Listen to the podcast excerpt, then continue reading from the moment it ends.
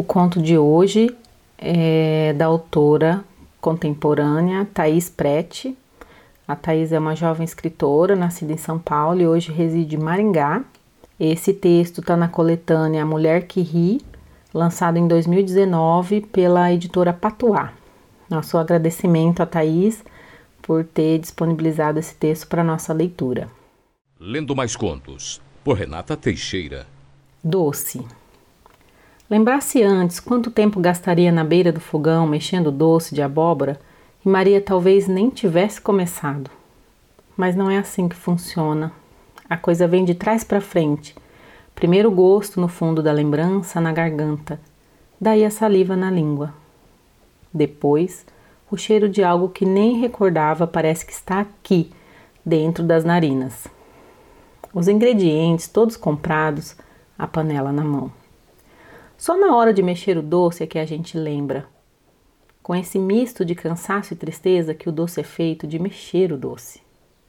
É feito de braço girando, girando, o outro braço solto, escorado na anca, o peso do corpo passando na perna de cá para de lá. O doce já meio começado é doce inteiro na imaginação, não tem volta.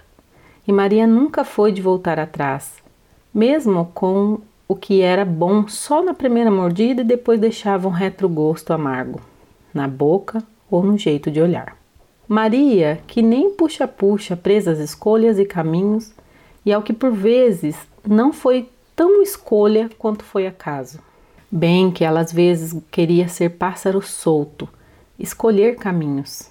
A cozinha fica pequena da falta que voar livre faz. As paredes suam. Tudo que é sonho vai evaporando do seu corpo, a pele fica grossa, dura.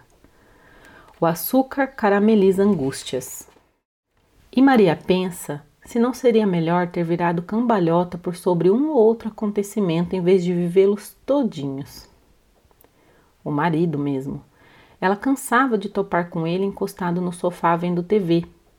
Ia de um canal para o outro como se não estivesse ali. Queria que estivesse que contasse uma bobagem que aconteceu no trabalho ou na rua, que atentasse ao gosto novo do doce que ela fez. Você colocou coco? Que cheiro diferente! Que foi que você botou aí? Qualquer coisa.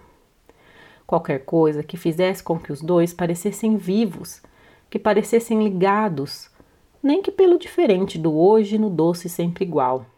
Tomasse uma atitude agora, talvez a coisa toda se desembrulhasse diferente ela botaria uma roupa bonita, dançaria pela casa, pintaria a cara toda faceira e vibrante e mostraria para ele que ainda era mulher.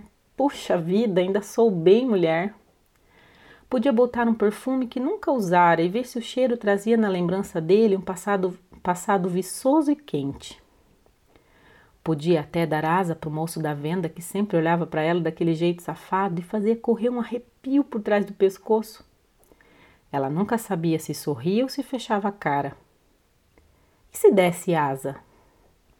Se arrebitasse um pouco o corpo, tão acostumado a se curvar na pia, levantasse o nariz altivo e deixasse ver cangote e colo? Ele era um homem, ela mulher. Podia experimentar de novo o que era ter vontade de ter alguém.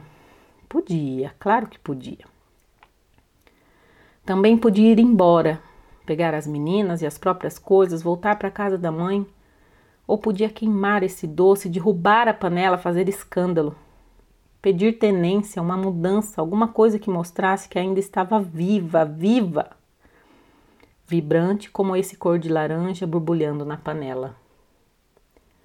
Só que Maria desliga o fogo e deixa a fervura baixar. Fico olhando as bolhas sumirem uma a uma o doce engrossando no fundo, colando no fundo, afundando, afundando. Ela podia mudar tudo, mas não hoje.